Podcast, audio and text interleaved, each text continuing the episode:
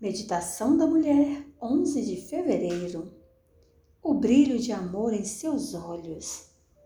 Com o rosto descoberto, contemplando a glória do Senhor, somos transformados de glória em glória na sua própria imagem, como pelo Senhor, que é o Espírito.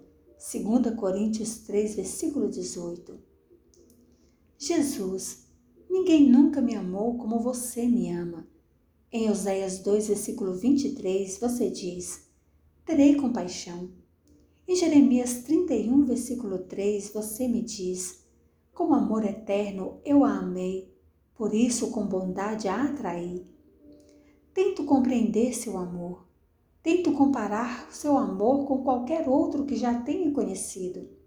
Tento capturar o olhar de amor nos olhos daquele que, numa ocasião da minha vida, jurou me amar para sempre. Consigo capturar esse olhar, mesmo que brevemente.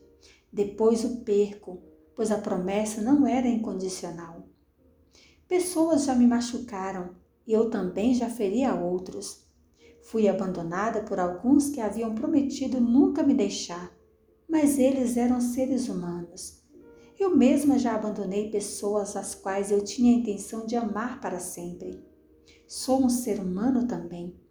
Contudo, você me diz: de maneira alguma deixarei você, nunca jamais a abandonarei. Está lá em Hebreus 13, versículo 5. O brilho de amor em seus olhos nunca se apagará, nunca. Quero olhar em seu rosto, estudar você, o inocente. Seu amor é puro e não contaminado pelo egoísmo.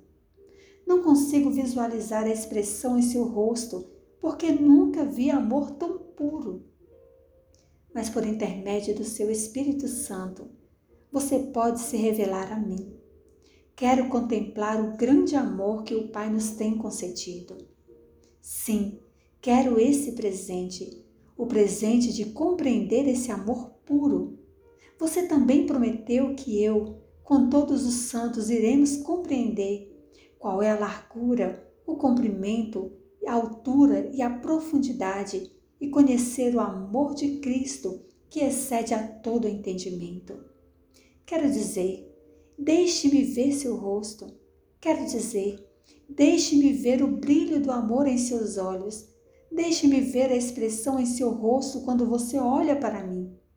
Acredito que posso pedir pelo presente de poder contemplá-lo pois 2 Coríntios 3,18 me diz: E todos nós, com o rosto descoberto, contemplaremos a glória do Senhor e seremos transformados de glória em glória na Sua própria imagem, como pelo Senhor, que é o Espírito.